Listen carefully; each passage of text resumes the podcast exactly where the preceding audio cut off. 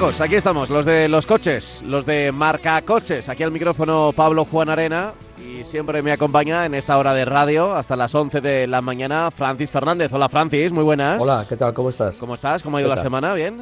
Bien, tranquila, tranquila. Reponiéndonos de nuestras enfermedades. Ya, ya, Pero ya. bien. Bueno, poco a poco, ¿eh? Que hay que, Poquito a poquito, sí. hay que disfrutar luego del verano, ¿eh? Sí. Lo que se pueda, lo que nos dejen y lo que podamos, ¿eh? Y lo que podamos.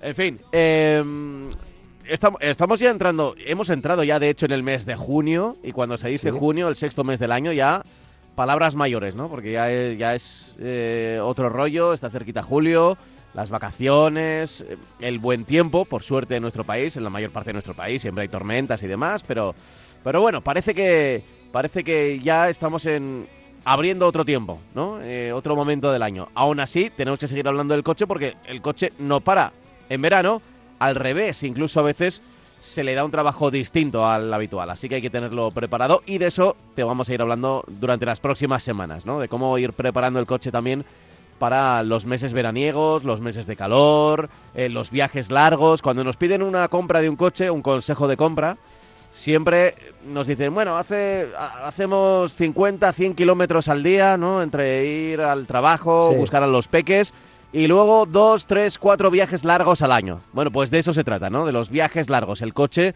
a veces no está acostumbrado a esa dinámica, es como, es como una persona al final.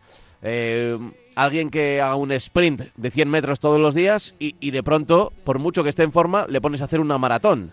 Bueno, pues Sí. eh, hay, que, hay que estar preparado, ¿no? Para, para Pero- afrontar un viaje largo también. Pero de todas maneras hay que, hay que decir que un coche, cuando menos sufre, es cuando salimos a carretera.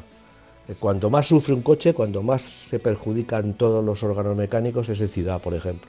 Esas continuas arrancadas y frenadas, se consume más combustible, en fin. Y el coche sufre mucho más en todos sus elementos técnicos, la caja de cambios, el embrague. eh, cuando circulamos por autovía eh, a un ritmo sostenido, lo único que tenemos es que estamos desgastando más neumáticos. El neumático, cuando más se desgasta, es con, cuando vamos a, al- a alta velocidad, entre comillas, a 120 kilómetros por hora, se desgasta evidentemente mucho más que en ciudad. Pero solamente por el hecho de ir en línea recta, no pensemos que el neumático se gasta solo en las curvas.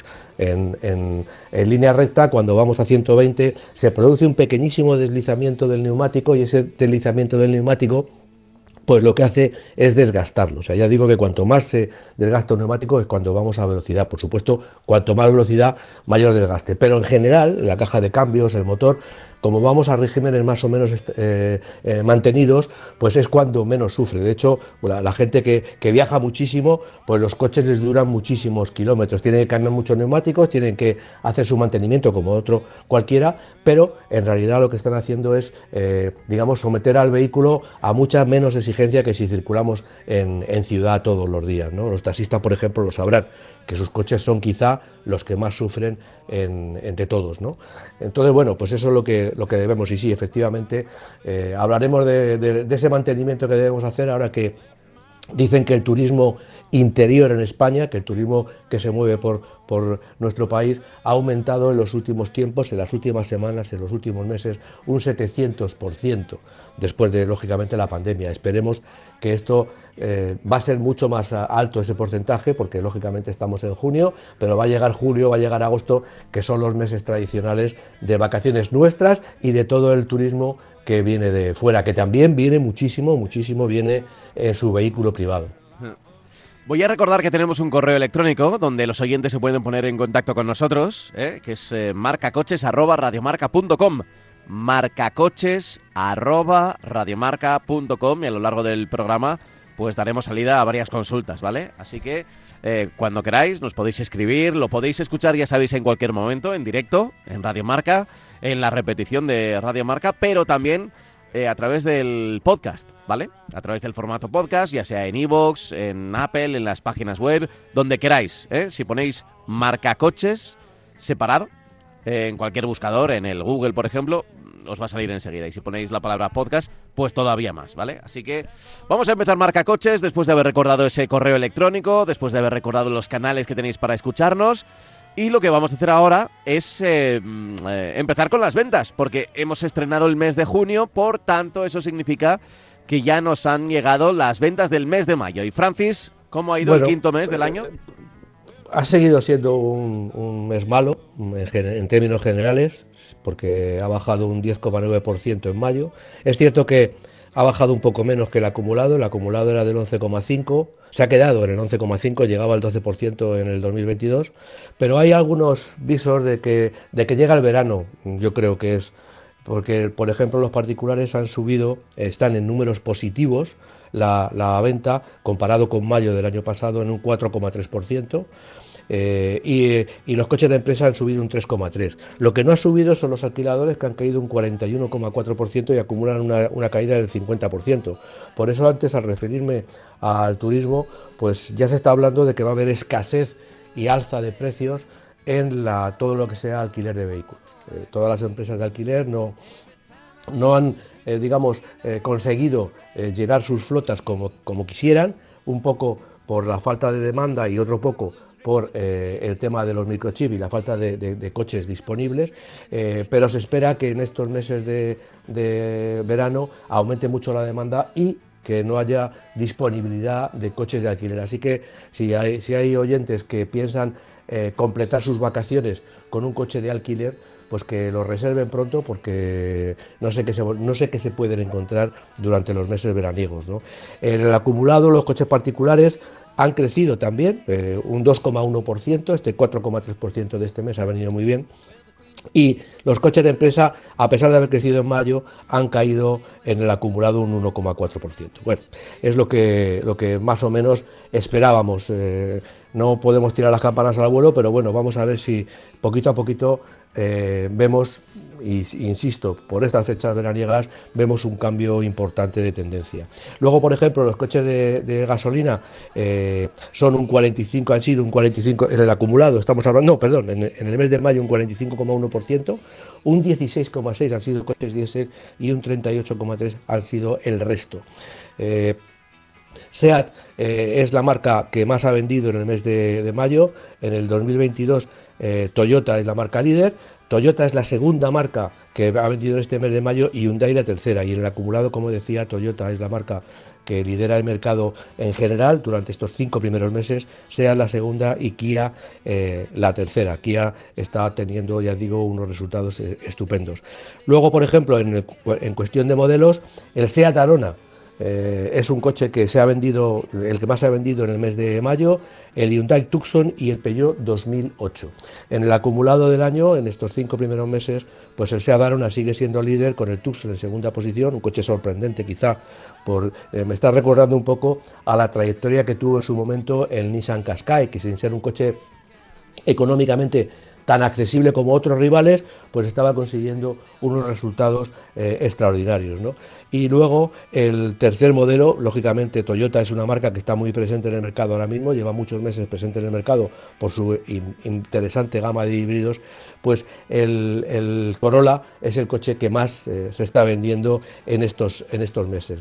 Eh, luego tenemos, por ejemplo, hay una, quiero destacar un, un dato interesante, un dato interesante que es que el 60,1% del mercado el 60,1% del mercado son subconvencionales. es decir, esto, bueno, reafirma todo lo que venimos diciendo desde hace mucho tiempo, pero yo creo que es la primera vez, el primer mes en el que los sub acaparan el 60, más del 60% del, del mercado. Eh, luego, por ejemplo, tenemos eh, los coches eléctricos, también es importante que demos un, repaso. Eh, los eléctricos han subido un 65,3% en, en, lo que llevamos de año.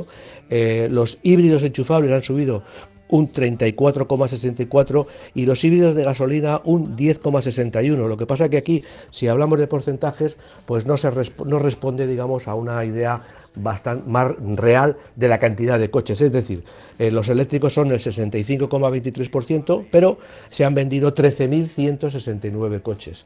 los híbridos enchufables son el 34,64, como he dicho, pero se han vendido, se han matriculado 18.680 coches mientras que los híbridos de gasolina es el 10,61, bastante menos que, lo que ha crecido, un 10,61%, bastante menos que el resto, pero eh, estamos hablando de 92.386 eh, coches. Estamos hablando de una cifra ya muy importante que se acerca mucho a la cantidad de coches de, diésel que se han vendido, porque en este periodo, en el periodo de los, de los meses de 2022, se han vendido 106.908 coches diésel y gasolina y perdón y híbridos enchufables híbridos no enchufables perdón son 92.386 eh, vamos a ver yo creo que en poco tiempo un cambio también de tendencia en este en, por este, en esta clasificación que hacemos de, de vehículos y seguramente los híbridos pues van a ser los coches que superen eh, a los diésel. yo creo que a final de año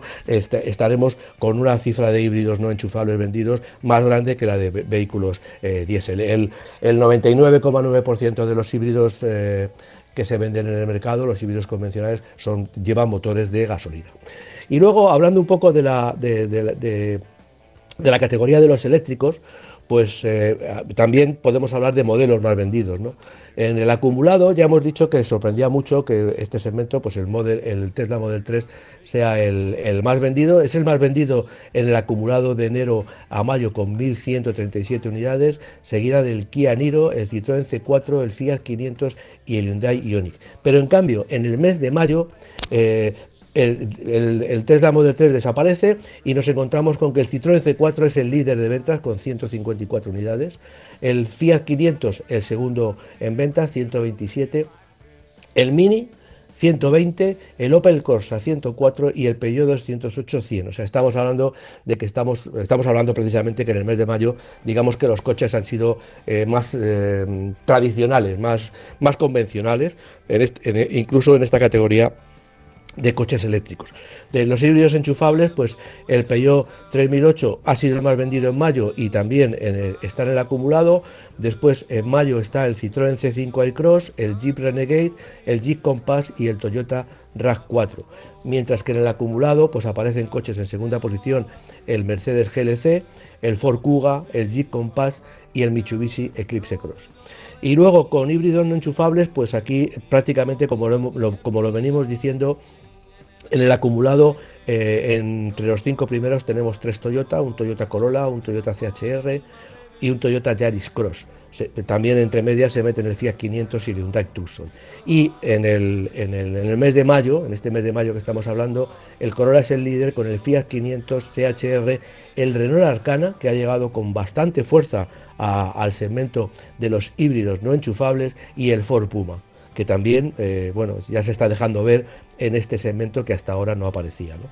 Bueno, eh, como resumen, pues bueno, no, podemos tirar las campanas al vuelo, pero sí pensamos que este verano, eh, hasta septiembre, pues vamos a tener seguramente en el mes de junio y en el mes de julio, bueno, más bien junio que julio, vamos a tener un pequeñísimo repunte del mercado en lo que afecta a particulares y porque claro, bueno, eh, eh, la gente pues tiene que comprar coche pensando en el verano, tiene que obligatoriamente cambiar de coche y también veremos, lógicamente, muchos de estos compradores se van a ir como mínimo, como mínimo a coches híbridos, eh, por lo que ya digo, con lo que mencionaba antes, podemos ver un repunte y una y, ver cómo los híbridos convencionales superan a los coches diésel que se venden en el mercado.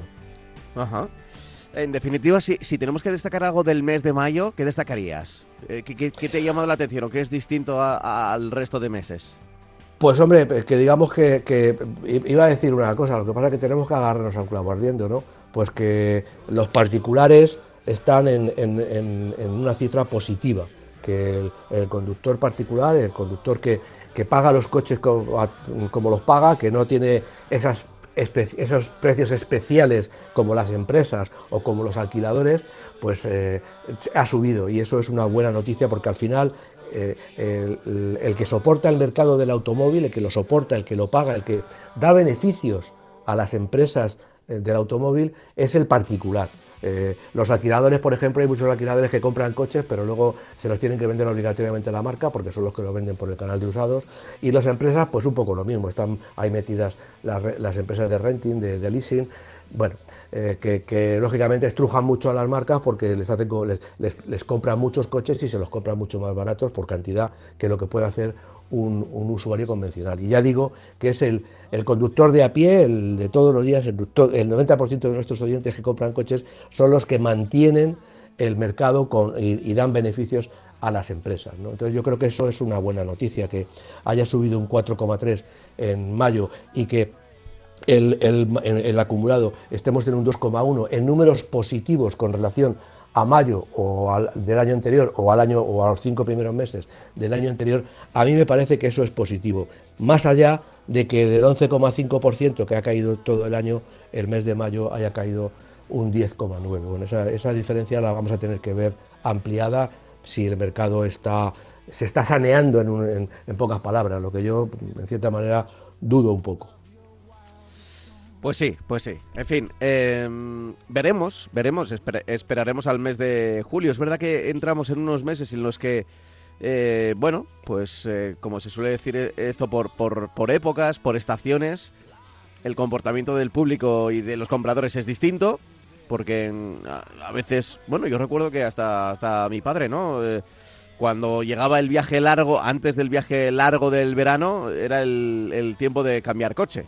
No digo todos los años, digo los años que tocaba, pero, pero se esperaba la época preveraniega a cambiar coche. claro, ahora ahora con el tiempo de espera para las entregas y todo lo demás, pues veremos exactamente cómo, cómo reaccionan. Pero junio, julio y agosto puede haber ahí una pequeña... A ver, sobre todo junio, julio, agosto evidentemente menos. Y luego otra subida en septiembre. Veremos. En un mes te lo contamos aquí en el, en el marca coches de Radio Marca. A ver, eh, Francis, eh, más allá de eso, ¿qué pasa con los híbridos? ¿Qué pasa que, qué pasa que, de repente eh, dice eh, Mercedes que deja de, desarrollar los híbridos? ¿Ya no convencen? Exactamente. Deja, es importante este matiz, deja de desarrollar híbridos e híbridos enchufables. Ajá. ¿Por qué? Porque a partir de 2030 va a apostar directamente por los coches eléctricos puros. Alemania es un mercado diferente al nuestro, diferente porque es mucho más poderoso, se venden mucho más coches, hay mucha más rotación de vehículos, el parque es mucho más moderno que el nuestro. Entonces, eh, Mercedes pues ha decidido, a tenor de su mercado y a tenor del mercado, de, todos los mercados europeos, pues que eh, eh, va, a dejar de fabricar estos porque además en Alemania, curiosamente, se acaban ya para, para el año 2025 y desde el año 2023 progresivamente se van a ir acabando las ayudas para la compra del coche eléctrico. Cuando nosotros no estamos empezando ya casi a, y estamos pidiendo todavía ayudas para que el mercado se dinamice, pues resulta que Alemania ya está pensando, el, Estado alemán está pensando en quitar todas las ayudas que eh, existen en, su país, en el país, para la compra de coches eléctricos. Con lo cual digamos que ya eh, desde, un, aspecto puramente comercial se va a normalizar la venta de coche eléctrico, entonces se considera que no se tienen que tener ayudas. Con lo cual, eh, y debido también a que ha habido críticas, está habiendo críticas en muchos países de Europa, porque no dejamos de, de ver que los coches híbridos, los híbridos enchufables, eh, pues tienen un escape por el que resultan emisiones. Sobre todo también hay un matiz importante que Mercedes destaca en esta noticia, cuando, cuando da esta noticia Mercedes lo destaca, y es, digamos, el, uso eh, equivocado que está dando la gente al coche híbrido enchufable. Están diciendo, comenta mucha gente, que en realidad eh, no se están recargando las baterías. Es decir, la gente que compra un coche híbrido enchufable no lo enchufa a la red para obtener esos kilómetros, que puede ser 50, pueden ser 60, 70, hasta 100 kilómetros para andar como eléctricos puros. Con lo cual, digamos que al ser coches también mucho más complejos tecnológicamente que un coche eléctrico, pues la marca ha decidido no dejarlos de fabricar, porque luego vamos a hablar de un coche, el Mercedes, el nuevo eh, sub Mercedes, que va a tener estos tipos de motores, todos estos tipos de motores. Lo que, esto, lo que va a hacer eh, la marca es que considera que va a dejar de desarrollarlos. Un coche cuando sale al mercado ya es un coche viejo, es decir, la tecnología que tiene un coche cuando una marca lo lanza al mercado ya está, digamos que desfasada. ¿Por qué? Porque en cartera la marca lleva ya otros cuatro años anteriores o cinco años anteriores desarrollando nuevas tecnologías y un nuevo producto. Entonces, ¿qué es lo que sucede? Pues que para Mercedes la tecnología híbrida y sobre todo la tecnología híbrida enchufable es muy compleja, eh, eh, necesita muchas inversiones de, dinero, de capital para desarrollar eh, nuevas opciones, es decir, por ejemplo, híbridos enchufables que sean más, que tengan más autonomía con una batería que sea mucho más pequeña, etcétera, etcétera, etcétera.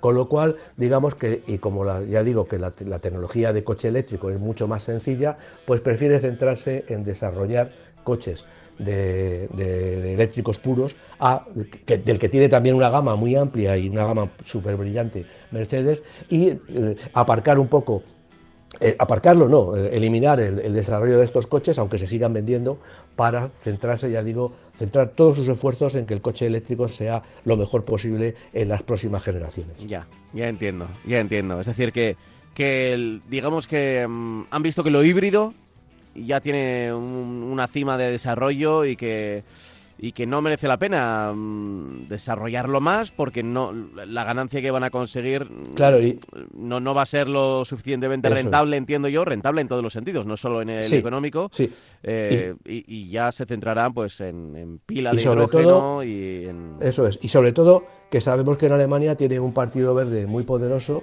y que lógicamente están criticando ese, eh, eh, la utilización de coches híbridos porque todos sabemos que un coche híbrido pues tiene un motor eléctrico más o menos grande, un motor híbrido enchufable también, pero lo que está funcionando, la base, la base de ese coche híbrido sigue siendo un motor de, combustión interna, un motor de explosión, que generalmente gasolina, por eso digo motor de explosión, que, eh, emite, que emite CO2 y que está contaminando. Con lo cual, bueno, pues, pues eh, prefieren, ya digo, irse a lo limpio, limpio, que tampoco es que sea totalmente limpio, pero bueno, el funcionamiento de un coche eléctrico ya sabemos que es limpio, limpio, y que eh, eh, ese va a ser el futuro, por lo menos a, medio plazo. Luego ya, como tú has dicho bien, pues el coche de hidrógeno supongo que, llegará en su momento. Eh, Mercedes tiene mucha experiencia en lo que es el coche de hidrógeno con todos los proyectos NECAR que ha tenido a lo largo de los últimos treinta y tantos años que yo conozca.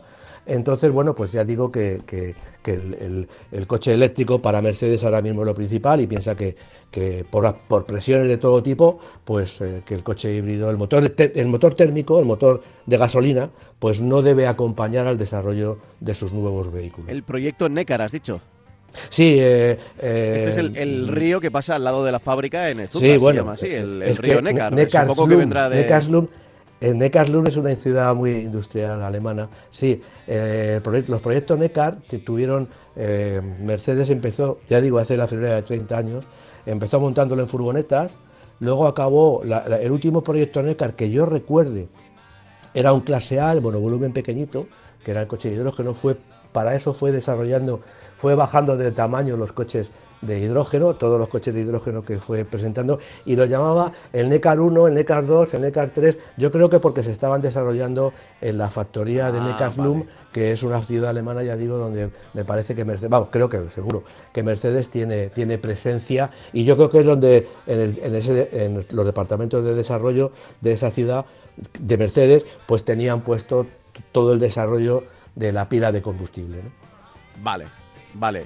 Eh, dicho queda, dicho queda. Eh, ¿Te parece que leí algún correo electrónico? Sí, sí, ¿Alguna consulta que han hecho nuestros oyentes? Pues venga, vamos allá. Dice Francisco José. Muy buenas. En primer lugar, muchísimas gracias por vuestro programa. Hacéis un trabajo extraordinario. Muchas gracias a Francisco José, nuestro oyente favorito desde hoy. Mi consulta es la siguiente. Quiero adquirir un vehículo y puesto que todos los días hago un trayecto de unos 50 kilómetros, combinando tramos de autovía y urbanos, y que también lo usaré para hacer viajes ocasionales de 80 kilómetros al pueblo, pienso que la mejor opción es que el vehículo cuente con la tecnología híbrida enchufable. Fíjate, precisamente de lo que estábamos hablando, en cuanto a que Mercedes igual no lo ve, pero es que el caso que nos está contando Francisco José es perfecto. Incluso diría yo que si no hace viajes más largos, incluso un, vehículo eléctrico le serviría perfectamente. Pero bueno, eh, híbrido enchufable, porque hace 50 kilómetros al día y luego al pueblo son 80 kilómetros. He visto el Kia XZ 1.6 GDI de 141 caballos, el Renault Megane E-Tech de 160, el Seat León 1.4 TSI de 204 caballos y el Opel Astra 1.6 de 180 caballos. ¿Cuál sería vuestra elección? De nuevo, muchas gracias y un saludo. A ver, ¿qué le decimos a Francisco José? Bueno, pues yo, eh, por, por, las grandes referencias y las buenas referencias que tengo, yo creo que el Megane es un coche muy a tener en cuenta en ese sentido. Eh, luego está el León y luego el Opel Astra también me están llegando unas excelentísimas referencias en general como coche, ¿no? Eh, yo creo que como híbrido enchufable, eh, mm, Renault tiene una muy buena tecnología, eh, SEAT, el grupo Volkswagen, pues también, pero menos, tiene más, digamos que, fama, entre comillas, sobre con toda la gama de coches eléctricos que tiene Volkswagen, por ejemplo, con toda la familia ID que está desarrollando y que lógicamente llegarán tanto a, Skoda, ahora mismo están llegando como, como SUV, pero llegarán como coches normales, y a SEAT, pues seguramente también, bueno, el Cupra Born está ahí también. Y, eh, el Opel, y el Opel Astra, ya digo que, ha sido también, es un coche que eh, eh, está en pleno lanzamiento y yo creo que va a ser un, un, buen representante de Stellantis en un futuro. ¿no? Yo creo que estéticamente lo han conseguido y tecnológicamente pues ya sabemos que lo iban a conseguir porque no deja de ser un Peugeot, la plataforma de un Peugeot. En fin, yo por ese orden le diría que, que viera Megan, luego ya depende del que le guste. Ahora mismo en la cabeza no tengo la autonomía de cada uno, pero yo creo que será, va a ser muy similar, no hay ninguno que sobrepase los 60 kilómetros de autonomía. Por lo tanto, Megan, León y Astra, por ese orden sería, bajo mi punto de vista, eh, las tres posibilidades de, de híbridos enchufables, yo creo, entre estos cuatro que nos, que nos comenta, ¿no? Ajá. Es decir, en el primer puesto, ¿cuál, cuál has colocado? Yo, el, yo el Renault Megane pondría. Ajá. El Renault Megane. Vale, vale.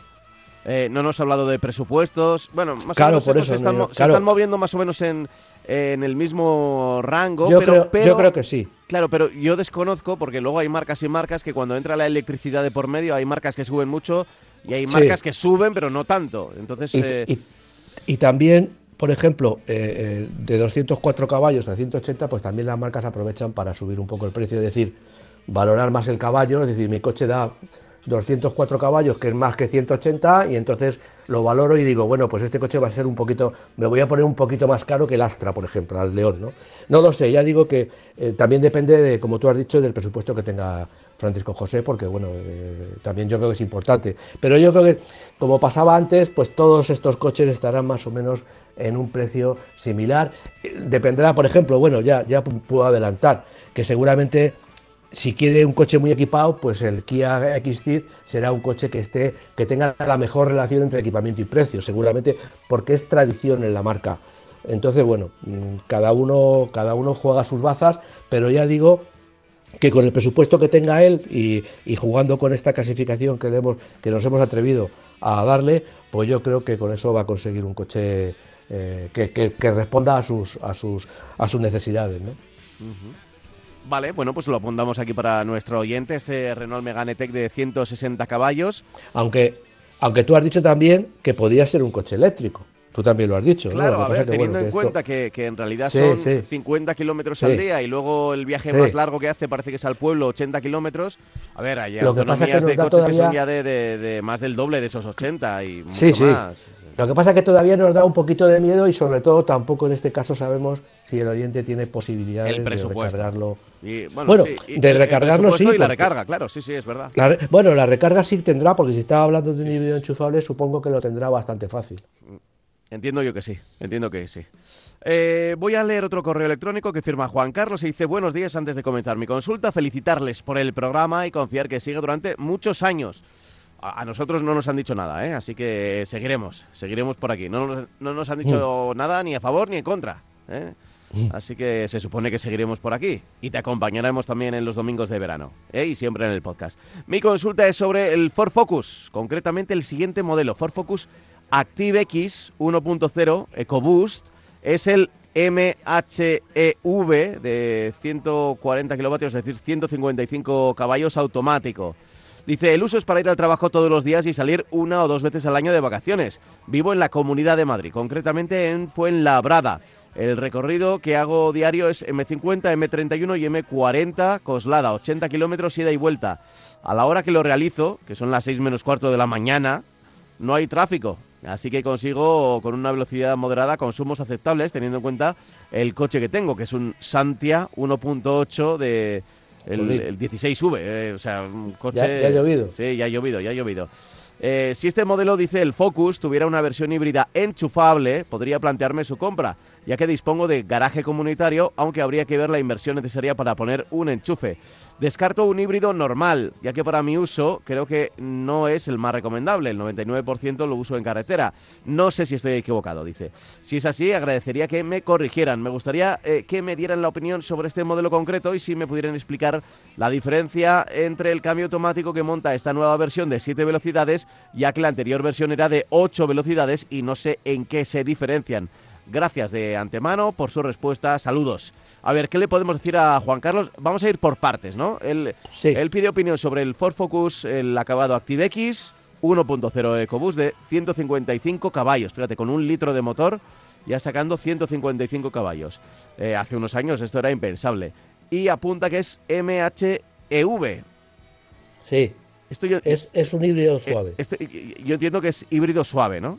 Es decir, que solo ayuda en la arrancada y muy poquito, durante igual unos cuantos metros, algún kilómetro igual. Vale, a ver, ¿qué, le decimos? Eh, primero del coche. Bueno, vamos a ver. En primer lugar, el, Active, el Active es un coche que tiene, eh, digamos, ese eh, aspecto del todoterreno. El Active X es un coche que tiene, que le han puesto unos aletines, va, ligeramente más alto, es como si fuera todo camino. A mí, bueno, esa estética, pues me parece bien, me parece razonable, que, o sea, eh, eh, me parece que, va bien con el Focus y va bien con casi todos los coches que hay. Bueno, ahora que vivimos esa fiebre sub, pues la gente quiere tener un coche, aunque sea una berlina convencional, que se parezca a un sub. En cuanto al motor, pues bueno, eh, tiene motores de un litro, no tiene motores más grandes, a no ser que sean diésel. por lo tanto, pues este motor tricilíndrico que ya está súper probado y que es como, hemos hablado muchas veces, uno de los primeros motores tricilíndricos que se lanzaron al mercado, salvando algunos que, vivían, que, que estaban desarrollándose y se, vendían en Japón desde hace 35, 40 años, que parece que esto se inventó ayer y no se ha inventado ayer, o sea, todos los había coches en Japón que llevaban este tipo de motores tricilíndricos sobrealimentados o atmosféricos y que, movían los coches pequeñitos que se, vendían en Japón, pues eh, ya digo que era una, es una tecnología que está súper contrastada y que Ford fue una de las marcas, cuando aquello de la fiebre de los consumos y la necesidad de bajar consumos por el tema de las emisiones, pues se atrevió a desarrollar y a montar en sus, en sus coches. Luego han venido un montón de marcas, porque ya prácticamente todos, todos los grupos industriales tienen un motor de tres cilindros gasolina. Bueno, pues eh, perfecto, yo no le doy, no, o sea, no le voy a poner ninguna, ninguna pega. A mí el coche eh, lleva un sistema de hibridación suave, es decir, no es un híbrido convencional, no lo quiere tampoco él. Eh, estos coches no tienen de momento híbridos enchufables y bueno, pues es un sistema que motor de arranque y el alternador hace la misma función, la misma función, hace diferente función cuando vamos en marcha pues el, alternador está produciendo corriente, trabaja como alternador y cuando nos paramos el motor se va a parar, se va a parar muy suavemente porque el hacer, haciendo el start and stop lo hace muy suavemente, precisamente para eso se ha sacado también este sistema y lo que hace es que cuando levantamos el pie del acelerador, pues lo que hace el coche es arrancar el motor y arranca el motor a base de que el alternador recibe eh, corriente y actúa como un, el alternador entre comillas actúa como un motor eh, eléctrico. Y entonces lo que hace es que hace girar la correa, gira, hace girar el motor y el motor arranca. Es un sistema para evitar los problemas que podrían dar eh, esos motores de arranque convencionales para arrancar tantas veces en ciudad. Por eso se ha sacado este tema. Y además, pues también eh, con ese sistema de batería y de, y de alternador generador, pues lo que hacen es que nos ayudan un poquito cuando vamos en marcha. No vamos a poder circular como con, el motor eléctrico solo porque no tiene la suficiente potencia, pero sí lo que va a hacer es que en determinadas circunstancias va a ir recargando la batería y cuando pueda, sobre todo en ciudad, en el arranque en la ciudad, pues nos va a meter unos cuantos caballos de más en, el, en, la rueda y son caballos que evitan que el motor consuma más combustible. O sea, son caballos que ayudan al motor térmico y el motor térmico de esa manera funciona con mucha más, eh, más, más, eh, más, desahogo y entonces pues gasta, gasta menos combustible. Estamos hablando entre un 6 y un 7% de diferencia con relación a un motor que no tuviera ese, ese sistema. Era poco, pero ahora con los precios de los combustibles pues puede llegar a ser mucho en ahorro de, de dinero. ¿no? Entonces yo desde luego no le pongo ninguna, ninguna pega, únicamente a lo mejor que lo estoy viendo a ver si sí tiene X berlina. No no tiene la no tiene la versión familiar pero bueno o sí espera sí me parece que me parece que tiene. Únicamente si quiere tener un coche bajo mi punto de vista más completo pues a lo mejor se podía eh, decidir por el Ford Focus con, con, carrocería familiar. Pero bueno eso ya es, un problema de gusto. Si quiere más practicidad pues la puede obtener. Y si quiere menos practicidad pues pues se compra la berlina. O también porque te, te sale un pelín vamos te saldrá 1.500, 2.000 euros más barato, ¿no? Sí, tiene también el Active X, le tiene también, la Active le tiene también como Sportbrea, como coche familiar, con lo cual, bueno, a mí me parece que podría ser también una muy buena elección si quiere, además de un coche eh, majo, un coche tecnológicamente avanzado y con buen rendimiento, montar una carrocería familiar para, si tiene que llevar cosas, pues tener ese desahogo de que cuando no, no, no, nos, no, nos, acordamos del espacio hasta que nos hace falta, ¿no? Así que bueno, pues eh, yo le doy, le doy, vamos, mi opinión es totalmente positiva a la compra de este vehículo. Vale, vale. Eh, cuando habla de híbrido normal, eh, recordamos que está apostando por el microhíbrido y dice, descarto el híbrido normal, eh, no es el más recomendable porque hago mucha carretera. Es verdad que, claro, las baterías pesan más y lo hemos comentado de toda la vida, cuando, cuando, tienes que, mover más peso, claro. pero sí que es verdad que hay algunos coches, algunos modelos que, que ya eso se ha evolucionado y si está el híbrido normal muy recargado, te puede ayudar a, conseguir buenos, eh, eh, bueno, pues eh, buenos niveles de consumo. Depende mucho de la caja. Por cierto, no le hemos contestado. Ah, lo de, lo, de la caja de cambios. Es verdad que antes decía que era de, 8 y ahora es de 7 la Power Shift, ¿no? Yo lo que creo es que la de 8 era con convertidor de par y que ahora está montando una de doble embrague de 7. Entonces, yo sinceramente lo que sí le recomiendo por lo que sí le, le, digo, apoyando lo que tú estabas diciendo, que eh, generalmente ahora, Kia, por ejemplo, es una de las marcas que más que, que, desde el principio lo hizo. Eh, por ejemplo, el, sacar un coche híbrido convencional con una caja de cambios de doble embrague en vez de la CVT, eh, pues les está proporcionando muy buenos resultados también en el consumo cuando salimos de la, de, la ciudad. Pero los Toyota, que todavía siguen utilizando el cambio CVT, pues todavía tienen ese hándicap y sobre todo también tienen un hándicap importante, que yo lo estoy viendo en, el, en, el, mercado, lo estoy viendo, vamos, en el mercado, en las opiniones de la gente, que no les gusta a la gente, eh, sobre todo cuando vas cargado, pues ese comportamiento que tiene de, de querer y no poder, ¿no? De querer y no poder. El motor quiere, pero el coche no puede y hay el motor se revoluciona y el coche no anda. ¿no? Eso es, una cosa que se ve muchísimo más, en, sobre todo en, puertos de montaña, más que en autovía. En autovía te pones a un crucero fijo y se va bien. Pero cuando sales de, la, de una carretera eh, autovía y te metes en una carretera secundaria y, y, tienes que hacer subidas y bajadas, lo que tenemos que hacer prácticamente en todas las carreteras de nuestro país, pues ya no es tan agradable. Y eso se ha, se ha solventado, o hay marcas que lo han solventado, utilizando motores de, perdón, cajas de cambio de doble embrague. Kia fue la, primera y ahora, bueno, pues Ford creo que ha cambiado, porque esa de 8 marchas me parece que es una caja de cambios.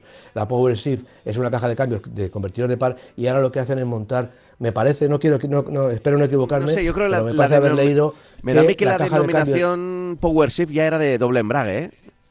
Pues ya, ya, bueno, es que Power Shift también le llaman, pero, pero si te fijas, en la, en, la caja de cambios, en la caja de cambios también de siete, de siete relaciones, el Power Shift le llaman la Power Shift de siete relaciones, pero por ejemplo en la ActiveX viene automática de ocho velocidades. Depende también del tipo, del tipo de, motor. Pero insisto, la caja de cambio de siete relaciones de Ford ahora mismo, la Power Shift es una, una caja de cambios para el Focus, es una caja de cambios de doble embrague eh, seguro, vamos. Vale. Vale, bueno, pues abundado. Si tiene alguna duda más, eh, nuestro oyente en esta compra del, del Focus, Juan Carlos, pues nos puede seguir preguntando. A ver qué. Sí, sí, a mí me parece que es una compra muy completa y, también, bajo mi punto de vista, muy lógica, ¿no? Aunque no hablemos mucho de Ford. Eh, de Ford en general, aunque la marca no esté pasando por los mejores momentos, pues, pues sí me parece una marca ahora mismo con una gama extraordinaria. Hace poco hablamos del Puma, que es un coche magnífico, un coche que está teniendo mucho éxito. Lo que pasa es que lógicamente no en las cantidades que una marca como Ford mm, necesita para llama mucho la atención es muy bonito lo hemos dicho por aquí llama la atención entra por el ojo y yo creo que eso va a hacer bastante pero ¿Qué ocurre? Pues que no va a vender tantos como Ibizas o tantos como Seat León. Claro, claro, eso es, eso es. En fin, eh, mira, vamos a cerrar esta tanda de correos electrónicos con otro más que dice lo siguiente, lo firma José Manuel. Eh, buenos días, me pongo en contacto con vosotros por si me podríais ayudar. A principio de marzo compré un Seat León FR. Me dijeron que la fecha de fabricación sería para la semana 16. Aquí las fábricas dividen el año en semanas, ¿no? Ahí se puede calcular más o menos, ¿no? Porque eh, si cada mes tiene cuatro semanas, pues podemos calcular que la 16, la semana 16 es la última del mes de abril, marzo-abril, ¿no? En enero, febrero, marzo-abril. Dice, a día de hoy, estamos en junio, aunque este correo lo escribió, mira, el 30 de mayo, es decir que, bueno, acabando mayo, entrando en junio, dice, eh, a día de hoy me dicen que todavía no hay nada del coche y que no saben para cuándo se puede fabricar. Me gustaría saber si puedo reclamar un coche de sustitución mientras llega el coche que he comprado y que me prometieron en esta fecha. Es normal que tarde tanto, tengo en cuenta que, mm, pasamos por tiempos difíciles, pero si le salía que para la semana 16 iba a estar ya en producción, ¿por qué hay tanta demora? Un saludo y enhorabuena por el programa. A ver, ¿qué le decimos a, José Manuel? Que pues creo que no es el único que se está encontrando con este, con este problema. Eh, hemos hablado aquí mucho de los retrasos. De hecho, vamos a dar una noticia de Toyota que, parece mentira, pero es verdad. Eh, ahora, ahora después. Eh, mm, hay, dos, hay dos cosas importantes. Una cosa es, son las dificultades que han tenido las marcas, que están teniendo las marcas para completar la producción. De hecho, en España han cerrado factorías, cerran días, semanas, porque no tienen material para fabricar. No tienen eh, microprocesadores y otras, y, otras, y otras piezas que vienen de mercados en los que está el COVID todavía, que parece que nos hemos olvidado del COVID, pero todavía tiene consecuencias, está teniendo consecuencias en determinados países. Bueno, de hecho, hace dos días han dejado salir, después de dos meses, a la gente que vive en Shanghái como haya una fábrica de componentes en Shanghái, que seguro que la hay para fábricas europeas, pues lógicamente esa fábrica ha estado parada durante dos meses. Eso primero. Pero claro, también hay una, práctica comercial que significa que se utiliza mucho. Claro, yo a un cliente cuando viene a comprarme un SEAT, no le voy a decir, pues mira, vienes ahora, eh, te digo que para, imagínate que, este señor, si le dijeron para la 16, pues no sé, se lo, habrá, se lo compró en marzo, me parece, dice, ¿no? Sí. En marzo, me parece que se lo compró. Bueno, cuando se lo haya comprado. Le dicen, no, eh, vienes en marzo, por ejemplo, de este año y te dicen, bueno, para, para mayo, junio. Eh, bueno, dice, bueno, vale, dos meses, lo entiendes. Entonces la marca no, eh, por argucias comerciales, no te va a decir, oye, es que te lo voy a entregar en septiembre. Porque a lo mejor dices tú, con seis meses voy a esperar a comprarme el coche. Pues me voy a otra marca y pruebo. Entonces, ¿qué pasa? Que se junta que la marca te va a decir que te lo va a entregar en tres meses o cuatro meses para que no te asustes y que en realidad la producción de ese coche, como no hay piezas, como no hay microprocesadores o no hay otro tipo de piezas, pues ya saben en la fábrica cuándo se va, o a lo mejor no, pero, pero ya tienen más o menos una idea del decalaje que está sufriendo los pedidos y las entregas. Entonces, bueno, pues ya te digo, un poco unido a la, esa comercial, a, la eh, digamos que la, no información, no te van a decir que el coche te va a tardar ocho meses porque seguramente no vas a hacer el pedido, pues consiguen tener pedidos y de esos pedidos pues habrá gente que aguante. Eh, lo del coche de sustitución yo creo que se tiene que olvidar, o sea, no le van a dar un coche de sustitución durante el tiempo que tarde, aunque tenga firmado lo que tenga. Cuando vaya al concesionario, el concesionario le dará todas las explicaciones, le pospondrá la fecha a dos meses, a un mes, a, a la semana 25, a la semana 32 y, si le gusta, le gusta y si no, lo que harán será decir, bueno, pues le devuelvo la señal, le, devuelvo, anulamos el pedido, le devuelvo el dinero que me ha dejado y ya está. Eso es esa es la, práctica comercial normal y sobre todo en estas fechas, ya digo, que, que, los, que los fábricas tampoco quieren pedir, eh, eh, quieren impedir o quieren que, los, que la gente elimine o, rechace pedidos, ¿no? que diga, bueno, pues dejo el pedido y lo anulo. ¿no? Entonces, bueno, pues es un poco eso lo que estamos viviendo, pero no hay que, yo entiendo que, que para las marcas es duro, también es para los, que, los compradores, pero yo lo que sí daría un consejo al comprador es que no haga caso, no haga caso de las fechas de entrega que les den, porque seguro, seguro, seguro que todas las fechas de entrega se van a tener, se van a, se van a, se han ampliado y se van a ampliar mm, no tres días, sino semanas e incluso algunos meses. Bastante, ¿verdad? Sí. Sí, sí, tiene toda la pinta. Tiene toda la pinta. En fin, eh, dejamos, dejamos ya los correos electrónicos. Ya sabéis que tenéis la opción de enviárnoslos a marcacoches.radiomarca.com marcacoches.radiomarca.com y vamos, vamos con el tema de Toyota. Mira, decíamos antes que, pues, los alemanes de Mercedes dejan de desarrollar híbridos, pues Toyota decide dejar de fabricar en Japón. No, suspende la producción en Japón. Ah, temporalmente, claro. Suspende. Temporalmente. Vale, vale, vale. Lo que han hecho ha sido cerrar 10 de las 14 fábricas que tienen en Japón. Eh, ¿Por qué? Pues porque no les llegan semiconductores y también, por lo que estaba comentando antes, por el COVID-19. A Toyota también le llegarán eh, eh, material, piezas de, de, toda Europa, de Europa, vamos, del mundo y supongo que de China también. ¿Y qué sucede? Pues que todavía por esos, por esos lares pues tenemos una, incidencia del COVID enorme. No sé si será real o será ficticia, porque ya hemos visto que los chinos en cuanto hay una, un contagio de COVID te cierran medio mundo. ¿no? Bueno, no sé lo que pasará. Seguramente no tenemos información eh, exacta o certera de lo que está pasando en China, ¿no? o de lo que es el COVID para ellos. Entonces, pero bueno, el caso es que a nosotros nos afecta y Toyota pues eh, ha, tenido que, cerrar 10 de las 14 fábricas que tiene en, Japón porque no va a dar, no, no, recibe, no recibe eh, material. Precisamente lo que estaba diciendo que el comportamiento de Shanghái está poniendo a prueba toda la, todas las fábricas, estas fábricas, porque no reciben material.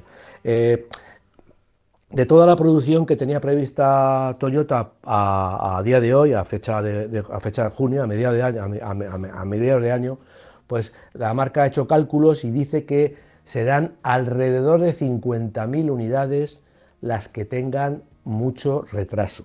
Es decir, que intenta mantener la cadencia de producción en otras factorías, en las factorías que, están trabajando, que están funcionando a plena, eh, aumentando incluso producción, y lo que hacen es eh, digamos que pensar o calcular que van a ser 50.000 clientes los que se van a ver eh, perjudicados por estos retrasos. Dicen lógicamente también en su comunicado que van a hacer todos los esfuerzos posibles por recuperar en, otras fábricas del mundo, recuperar la producción de estos 50.000 coches, recuperarlos para que así todos los clientes que los han pedido, que están esperando sus vehículos, pues los puedan recibir en un tiempo más o menos prudencial, pero que retraso lo van a tener por estos motivos que ya he dicho, por porque Shanghái está, ha estado cerrado eh, hasta hace unos días y además también porque también faltan semiconductores, porque también el COVID está, ha estado golpeando mucho en Taiwán, que es el país eh, que más, que, digamos que tiene, que, que monopoliza, entre comillas, la producción de semiconductores para la industria del automóvil y para otras industrias. Ajá. Eh, si es que eh, has dicho COVID y parecía que, estábamos hablando de otros tiempos. Y hace un año justo, precisamente hace un año justo estábamos ahí Estábamos pues sufriéndolo todos prácticamente. Y no, habían llegado las vacunas, ¿eh? no habían llegado las vacunas. Claro, claro. Es que, es que enseguida somos una. No habían llegado las vacunas a, toda la población, me refiero. Todavía no, había llegado la, vacunación masiva. Sigue a las personas mayores ya desde comienzos del, año pasado, pero todavía era algo que, que, bueno, yo recuerdo que si iba a haber, no iba a haber, si iban llegando, que llegaban con, en, con cuentagotas el número de vacunas y demás. Bueno, es pues que eh, ha sido una cosa muy gorda. O sea, porque yo creo que no había una experiencia en, el mundo, en la humanidad no tenía una experiencia como esta. Y lógicamente, pues estas cosas pues tienen unas secuelas que no solamente los pobres enfermos que, las tienen también, sino también en la industria ha bastado parada y lógicamente son maquinarias tan sumamente complejas que se paran muy fácil, pero luego para ponerlas en marcha y, y combinar todos los productores, porque una fábrica de coches es una, es una cosa súper compleja.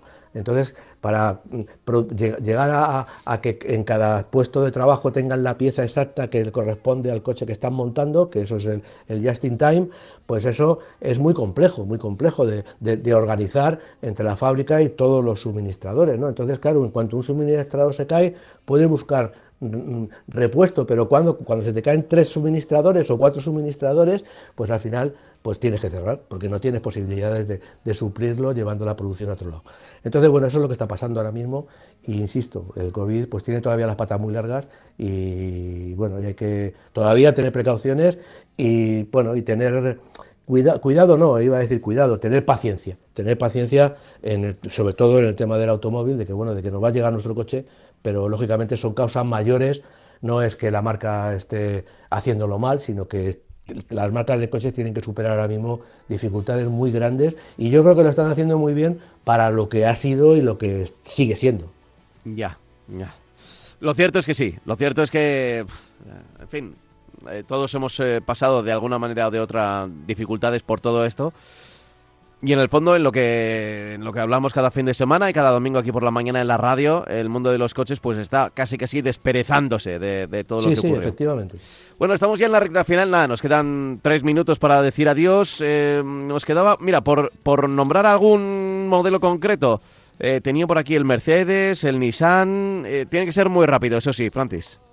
Bueno, pues, pues mira, te voy a hablar del Nissan Arilla, eh, eh, la marca ya sabemos que tiene coches eléctricos, este es un coche más eléctrico, es un coche de 460 metros, es un coche con un aspecto muy tecnológico, tiene un aspecto muy bonito, eh, tiene buenas dimensiones, 460 ya es un coche con, tamaño, y bueno, y ahora mismo han abierto los pedidos para los coches con 200, un, los un 4x2 va a tener tracción integral y tracción eh, a, dos ruedas.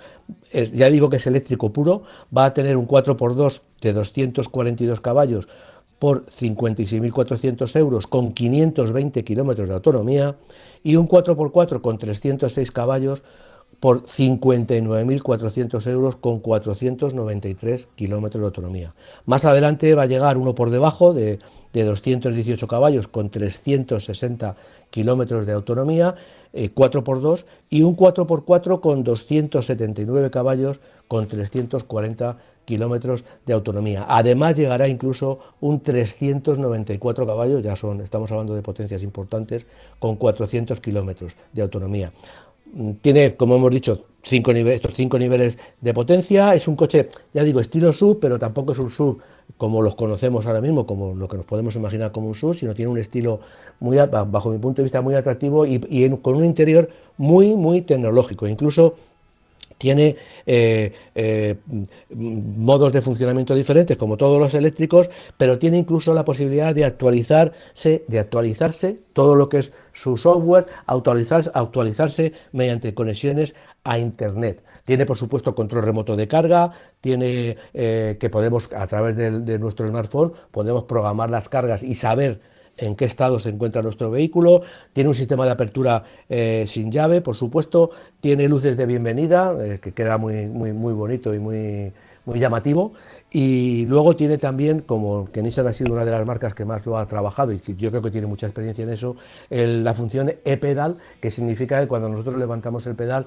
pues, el coche se frena por el motor eléctrico, con lo cual podemos aumentar la recuperación de energía y también disminuir en mucho el desgaste de los, de los frenos. ¿no? Muy bien. Entonces, bueno, es un coche, ya digo, que con toda la experiencia de, de todos los, los coches eléctricos que ha tenido eh, Nissan y sobre todo pues con un estilo de un tamaño bastante importante 460 y un- una habitabilidad también destacable y un aspecto de, de sub totalmente eléctrico Apuntado como uno de los coches que destacamos justo, justo ahora, cuando está acabando el programa. Eh, Francis, lo dejamos ya aquí. Justito, justito hemos llegado. Un abrazo bien fuerte. Hasta la semana que venga viene. hasta luego hablamos